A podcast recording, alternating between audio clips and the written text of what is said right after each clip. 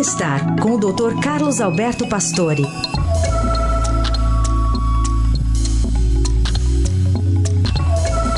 Conforme anunciamos, hoje um pouquinho mais cedo, doutor Pastore, bom dia.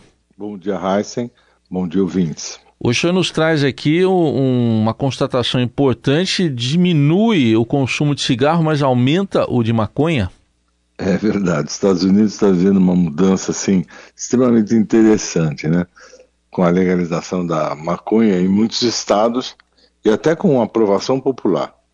É, hoje, quase 20% dos americanos já fumam maconha e quase 90% já são a favor da legalização da maconha para fins medicinais e até recreativos. 37 estados e a própria capital Washington permite o uso medicinal da maconha e 21 estados permite o uso recreativo da maconha também. Essas, eh, uma das eles levantaram as resoluções para o ano para este ano de 23 dos americanos e mostra que 20% deles querem melhorar a saúde física e 10% parar com hábitos ruins.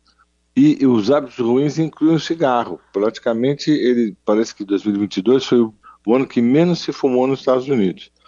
E eles mostram que o, eh, os fumantes, praticamente, pode ser que sejam agora, os fumantes de maconha sejam maiores do, do cigarro já. Agora, a popularização da, da, da maconha está trazendo um aumento do número no de mercado de indústria da maconha. Virou uma indústria fortíssima, de bilhões, quase 11 bilhões este mercado, né? E as lojas já vendem de tudo, né? Bala, chá, biscoito, até proteína já para quem gosta de fazer exercício, mas ainda a busca pela, pela planta para poder fazer o baseado, enrolado e tal, ainda é mais forte.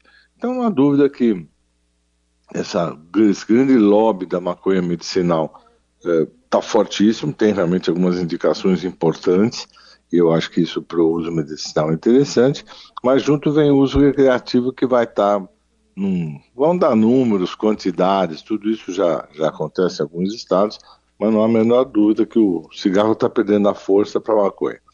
Tem que separar as coisas então, né, doutor Pastor?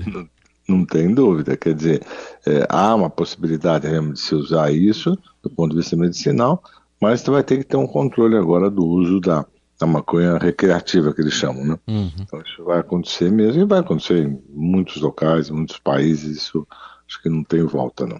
Muito bem, tá aí, doutor Carlos Roberto Pastore, que hoje teve um horário excepcional, mas sexta-feira está de volta aqui no horário habitual, pertinho das sete aqui ao Jornal Eldorado. Obrigado, até sexta. Até sexta.